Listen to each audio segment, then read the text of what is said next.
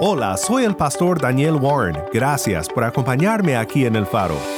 Estamos en una serie titulada Predicaciones desde Cuba. Hoy compartimos una predicación por nuestro amigo y hermano Carlos López del Ministerio Proclamación Segura. Carlos nos trae un sermón basado en Marcos capítulo 7. Así que si tienes una Biblia, busca Marcos 7, 24 al 37 para ver junto con nosotros la importancia de este pasaje.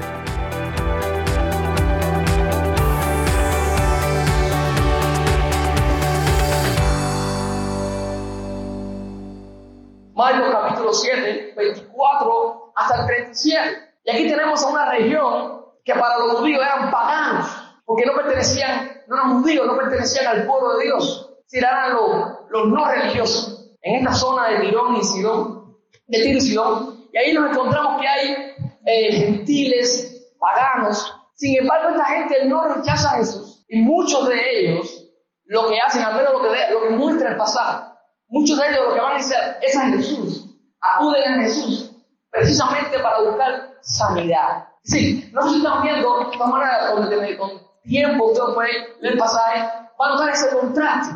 Cómo los religiosos que vienen de Jerusalén rechazan a Jesús. Cómo los no religiosos fuera de Jerusalén acuden a Jesús para sanidad. Hay una idea que me gustaría resaltar en esta mañana y vamos a estar explicándola a lo largo de este mensaje. Y es una idea que quiero dejar en tu mente, en tu corazón en esta hora, y es que no podemos sanarnos y salvarnos a nosotros mismos. Necesitamos acudir a Jesús, acudir a Cristo para encontrar salvación. ¿Cuántos creen esto? ¿O tiene esto sentido para ti? Hubiera sido la pregunta. Y ahora esta pregunta dijera, claro, que yo no puedo salvarme mismo. Algunos dijeron, otros no lo dicen, ¿ves? La pregunta es no, a veces no es tan fácil.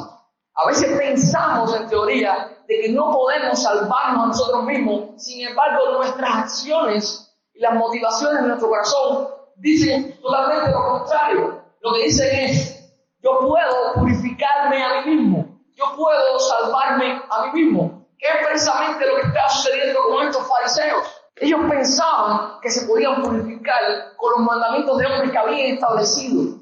Ellos pensaban que podían estar limpios por ellos mismos, por su esfuerzo. ¿Saben? Como seres humanos constantemente estamos luchando con centros. Nosotros constantemente estamos luchando con nuestra propia independencia, con nuestra propia salvación. Usted no puede decir verbalmente o inclusive no decirlo. Usted siempre, usted y yo, estamos luchando con sentarnos en el trono de Dios. Eso le pasó a Adán y Eva. ¿Por qué fue que Adán y Eva desobedecen a Dios? Porque la serpiente le dijo, Dios sabe que el día que te comas de ese fruto, seréis como quién? Como Dios. El hombre siempre ha querido ocupar el lugar de Dios. Cuando pensamos en la adoración, inclusive, y por cierto, esta adoración esta mañana ha sido maravilloso y gracias a Dios por mucho la adoración, ha sido genial. Yo por lo menos adoré al Señor ahí. Pero a veces en la adoración, inclusive en la iglesia, si usted alguna vez le ha pasado, o tal vez usted muy santo y nunca le ha sucedido, usted sale y dice, el culto no me gusta. No me sentí bien con la música, la música no me gusta. Quiero decirle algo, el culto no se trata de usted. El culto no puede ser antropocéntrico. El culto no gira alrededor del hombre.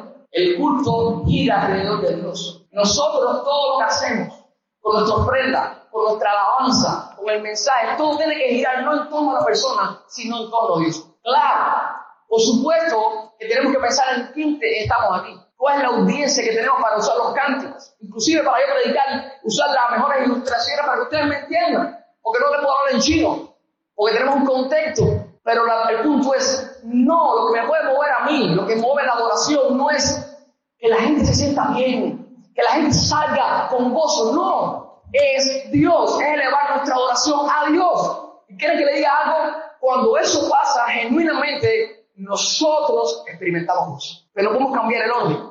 Pero a eso pasa todas las cosas en la vida. Constantemente estamos luchando con ocupar el lugar de Dios porque pensamos que somos Dios, porque pensamos que podemos sanarnos y purificarnos a nosotros mismos. Esto era precisamente lo que estaba pasando con estos fariseos, estos judíos, estos religiosos de la época de Jesús. Pero antes de ir ahí, ahí me gustaría empezar de atrás para adelante, al menos en la exposición, aunque sabemos que en el texto lo ven ahí en ese orden, pero al menos en la exposición, me gustaría empezar diciéndoles que nosotros no podemos salvarnos nosotros mismos porque es Cristo quien puede sanar nuestras dolencias físicas y espirituales. No somos nosotros, solamente Jesucristo puede sanar nuestras dolencias físicas y espirituales. Dice el versículo 24, levantándose de allí, se fue a la región de Tiro y Sidón, y entrando en una región gentil, sí que no eran de Israel, no eran judíos, no eran religiosos, y entrando en una casa no quiso que nadie supiese, pero no pudo esconderse, porque una mujer Escuchen esto, miren este detalle. Porque una mujer, era mujer, cuya hija tenía un espíritu inmundo, una hija endemoniada. Luego que oyó que él estaba allí, vino y se postró a sus pies. Y miren, siguen dando detalles de esta mujer. Esta mujer era griega, dice, y sirofenicia de la de nación. Y ella le rogaba que ya se fuera de su hija al demonio. Pero Jesús le dijo, de la misma, deja primero que saquen los hijos porque no está bien tomar el pan de los hijos y echarle los perrillos. Respondió ella y le dijo, sí señor, pero aún los perrillos debajo de la mesa comen las migajas de los hijos. Entonces le dijo, por esta palabra, ve, el demonio ha salido de tu hija. Y cuando llegó ella a su casa, halló que el demonio había salido y la hija estaba acostada en la cama.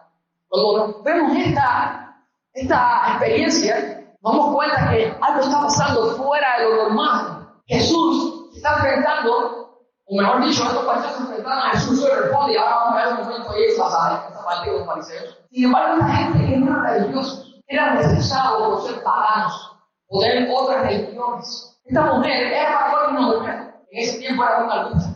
Dice que era griega, que eso para los judíos es decir, estás, no estás purificado, estás inmundo, para los judíos, los griegos eran inmundo. Una mujer más todavía, cuando Jesús conversó con la mujer samaritana, los discípulos asombraron porque era un maestro hablando de una mujer. ¡Wow!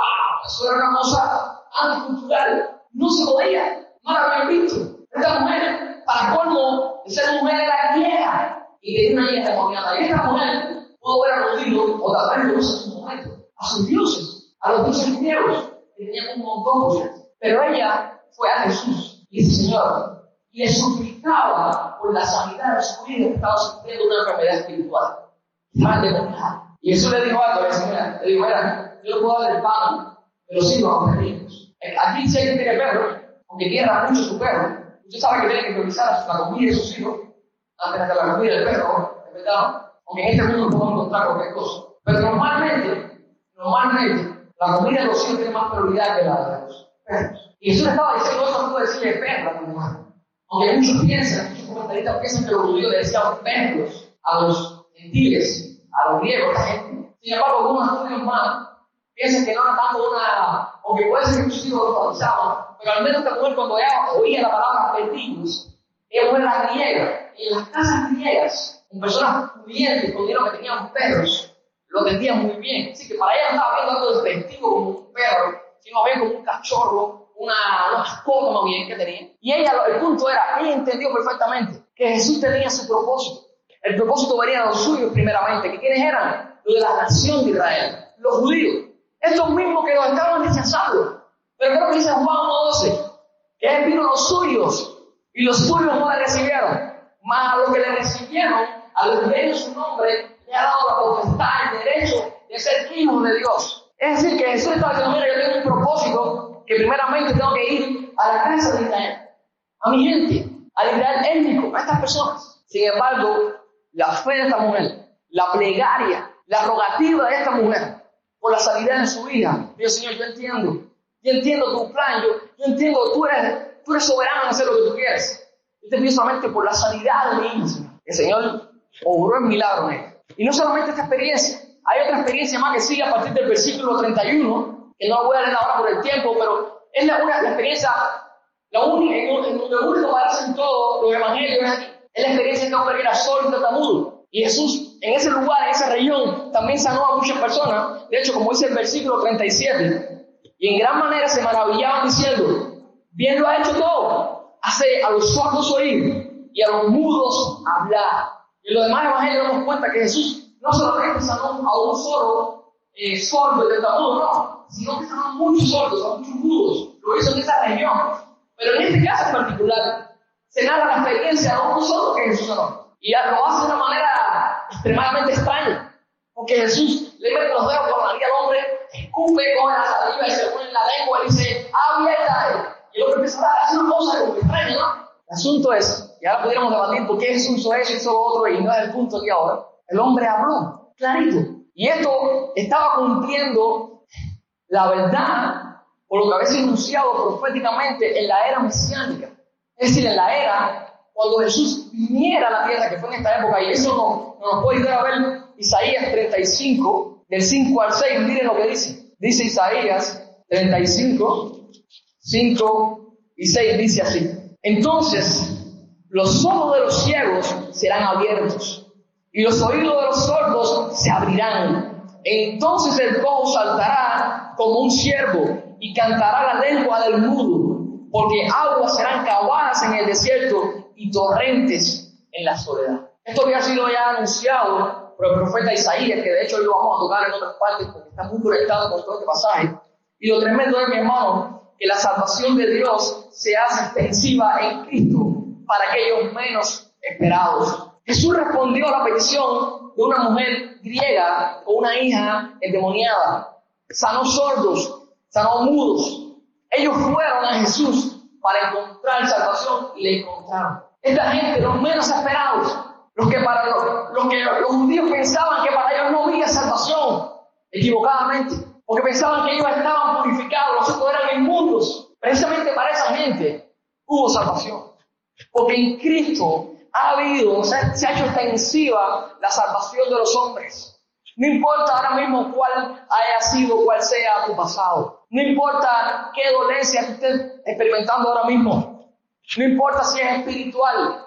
No importa lo que sea. No importa aquello que te acompleja. No importa aquello con lo que has luchado por años. Quiero decirte algo. Si tú acudes a Cristo, vas a encontrar salvación. Cristo es quien puede sanar nuestras dolencias físicas y nuestras dolencias espirituales. Lo hizo con esta muchacha endemoniada. Los seres humanos estamos llenos de problemas. Los seres humanos estamos llenos de dolencia. ¿Es verdad o no verdad? No importa donde usted viva. Porque a veces pensamos, oh, estamos en Cuba, aquí. Miren, hay una cantidad de, un índice de suicidio en países desarrollados también. Es decir, en países desarrollados la gente tiene depresión también. La gente se suicida también. La gente busca a Dios también. Porque a veces pensamos que donde único la gente busca a Dios o donde la, la gente tiene problemas en Cuba y no es así.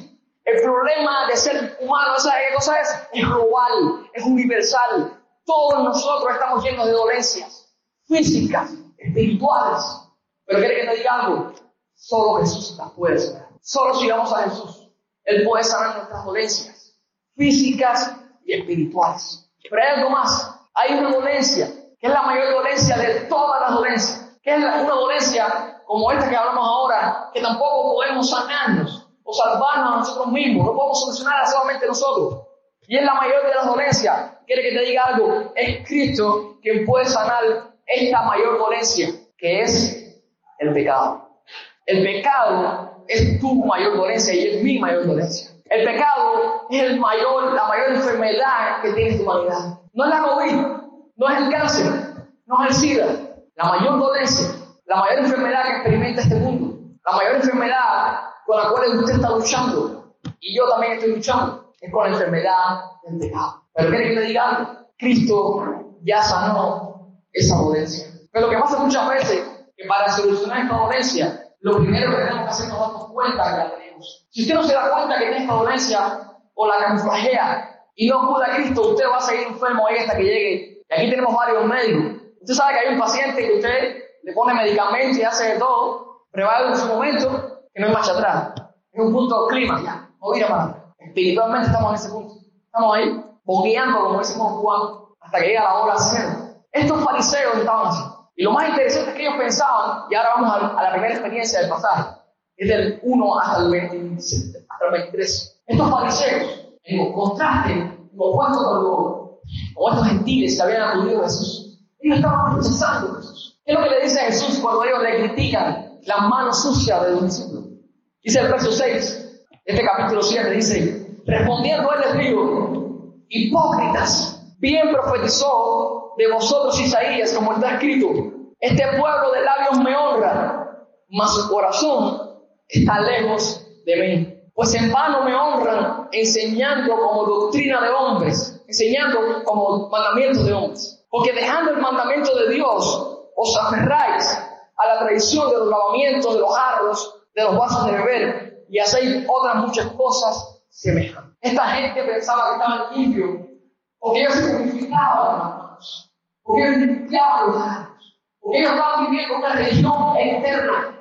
Ellos pensaban que sus rituales externos, que sus mandamientos de hombres, que su tradición les estaba presentando limpios delante de Dios, les estaba presentando purificados delante de Dios. Sin embargo, ¿qué es lo que dice Jesús? Bien, ya había hablado de Isaías cuando les digo, ustedes son hipócritas. Le dijo Jesús a los porque ustedes piensan que están limpios, porque de labios me honran, pero su corazón está muy lejos, está a mucha distancia de mí. Eso dice Isaías 29, 13. Tremendo. esta gente habían cogido, ellos habían, a partir del versículo del 9 al 13, ellos habían invalidado, habían torcido el mandamiento de Dios precisamente para cumplir sus tradiciones sus mandamientos de hombre. Y por eso Jesús les pone el ejemplo de, de Moisés. Y Jesús puso un mandamiento. Honra a tu padre y a tu madre. Y le dice, mira, ustedes cogen este mandamiento. Por eso pasaba con todos los mandamientos, con muchos mandamientos. Dice, ustedes cogen este mandamiento y en vez de cumplirlo y honrar a su padre y a su madre, ustedes lo que hacen es que lo tuercen. Y dicen que, esta, que la ayuda que pudiste haber dado a tu familia, dice, esto es corbán.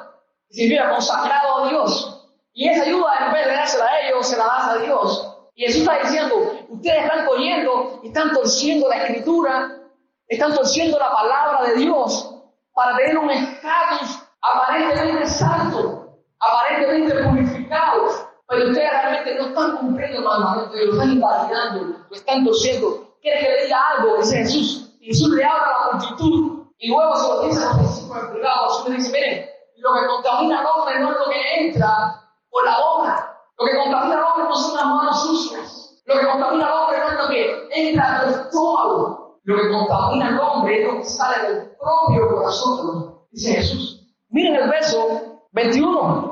Porque dentro del corazón de los hombres salen los malos pensamientos, los adulterios, las fornicaciones, los homicidios, los robos, las avaricias, las maldades, el engaño, la lascivia, la envidia, la maledicencia, la soberbia, la insensatez. Es una lista larguísima. Dice, todas estas maldades, ¿de dónde salen? De las manos sucias. Todas estas maldades, ¿de dónde salen? ¿De la comida? No. Jesús le está diciendo, todas estas maldades salen de su corazón. Ahora la pregunta que nos hacemos es, esta maldad en el corazón, ¿quién la tenía? Los fariseos solamente. La mujer griega que tenía una hija endemoniada, tenía maldad en su corazón, ¿sí o no? El hombre sordomudo, el tartamudo ese que en su salón, esa gente, tenía maldad en su corazón, ¿sí o no? O solamente la tenían los fariseos. Dice la Biblia que no hay justo ni aún. Todos hemos pecado, todos nos hemos desviado.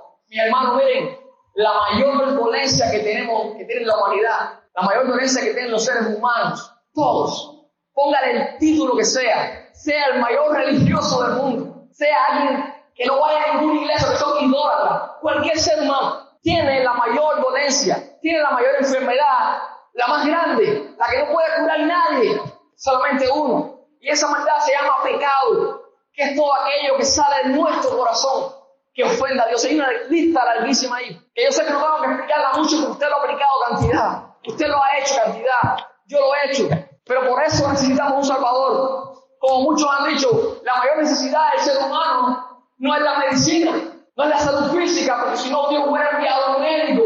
Y aunque Jesús sanó, eso no fue su mayor propósito de su venida. La mayor necesidad de la humanidad no es la educación, porque si no Dios hubiera enviado a un maestro. Jesús enseñó que se no fue su mayor propósito de su venida. La mayor necesidad del ser humano, ¿sabes cuál es? Es el pecado. Y es por eso que Dios envió un Salvador. Ustedes y yo necesitamos un Salvador. ¿Saben por qué? porque nosotros no podemos sanar, salvarnos, ni sanarnos a nosotros mismos. Necesitamos acudir a Jesús, como lo hizo esta mujer que tenía una necesidad, como hicieron aquellos que fueron a Jesús para experimentar la salud física. Nosotros necesitamos acudir a Jesús, solamente para encontrar salvación. Usted puede conocer mucha teología, sin embargo su corazón está lejos de Dios. Ahora mismo los pastores de la iglesia estamos estudiando un libro que se llama El llamamiento peligroso de Paul Tripp. En ese libro hay un capítulo que se llama Cerebros teológicos grandes y corazones enfermos. Eso es un libro para pastor. Nosotros lo estamos leyendo ahora en, el libro pastoral. Y es una gran verdad. No importa que seas pastor, hay pastores que son incrédulos. Hay gente con doctorado en teología que son ateos. Usted puede tener el título que sea. Usted puede tener todo el conocimiento que sea y su corazón está enfermo. Eso es lo que estaban viviendo los fariseos. Mucho conocimiento, entre comillas, porque torcían la escritura. Sin embargo, su corazón estaba enfermo. Y Jesús le dice, miren, del corazón salen todas estas maldades. Ellos pensaban, estos fariseos pensaban que se podían purificar, que se podían salvar ellos mismos. Ellos pensaban. Y qué tremendo contraste.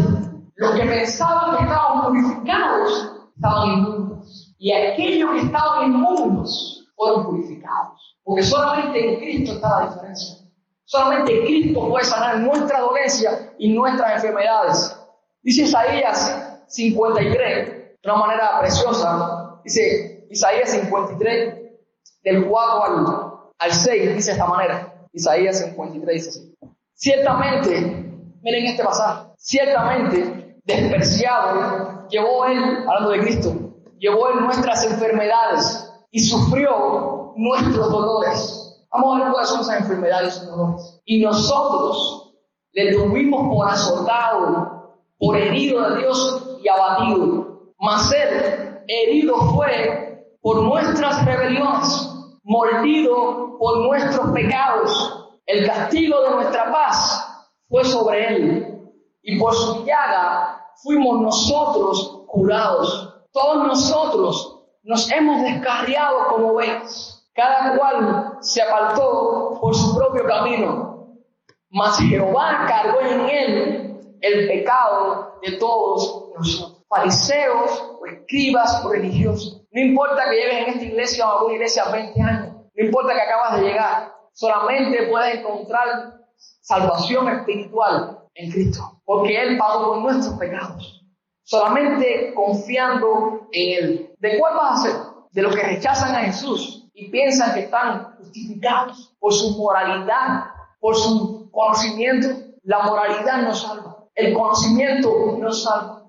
Lo único que trae salvación es la salvación que Cristo da a aquellos que creen en Él. Dice Isaías 29, con esto casi estamos terminando, cómo se mantiene este pasaje, una conexión tremenda con el capítulo 7 que estamos estudiando. Dice Isaías capítulo 29, versículo de 9 al 13, dice así. Dice, deteneos maravillados, ofuscados y cegados, embriagados y no de vino, tambalead y no de sidra.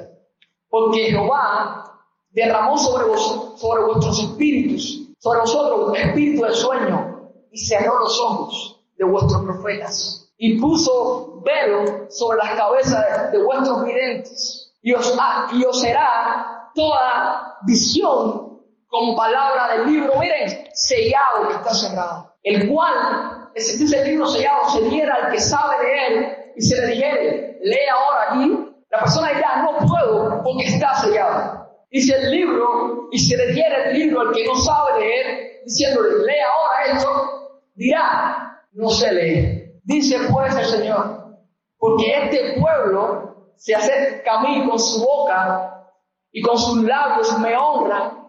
¿Alguna vez habían leído este pasaje?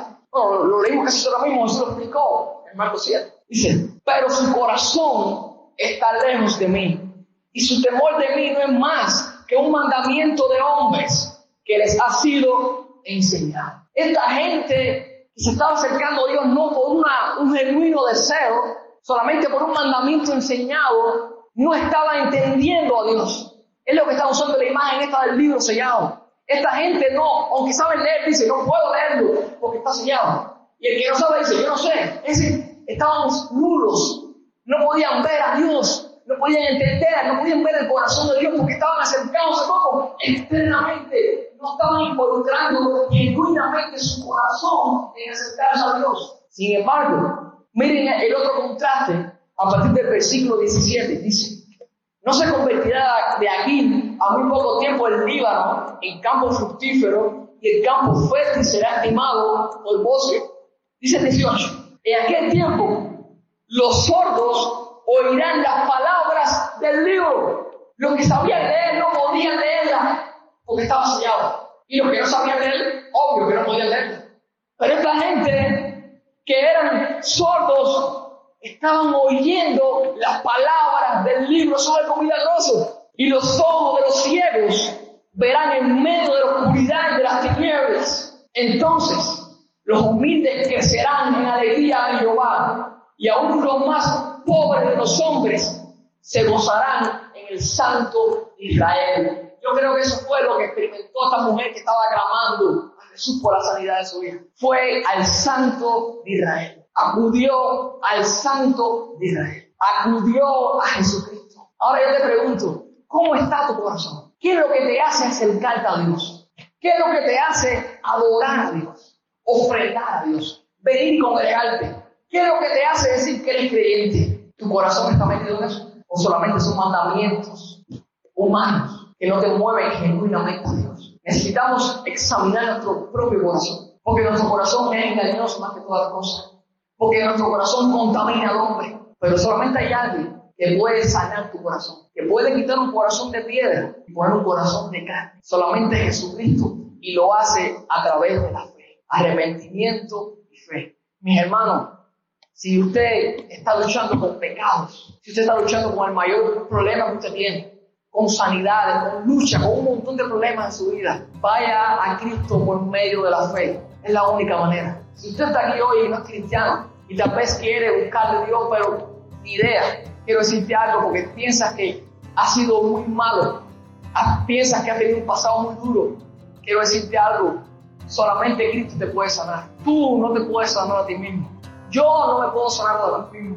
Solamente necesitamos de Jesús, de la obra que el Espíritu Santo hace en nuestros corazones para salvarnos. Pero ustedes y yo, lo único que podemos hacer es acudir a él fe, no rechazarle como hicieron los fariseos, no pensar que ya estamos purificados, no pensar que ya estamos salvados, es ir a él y decirle, Señor, no se trata de mí, no se trata de lo bueno que yo he sido, no se trata de lo que yo me he esforzado, no, necesitamos ir al Señor, mira, dice la Biblia, que un espíritu quebrantado nos desprecia.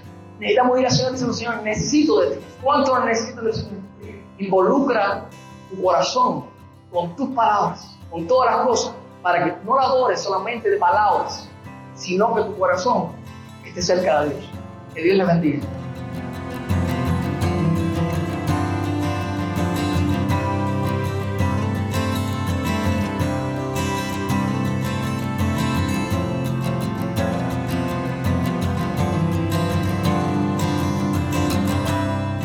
Soy el pastor Daniel Warren y esto es el faro de redención. Qué bendición fue oír de Pastor Carlos sobre nuestro buen Salvador, quien nos ofrece un lavamiento no simplemente externo, sino un lavamiento desde nuestro interior.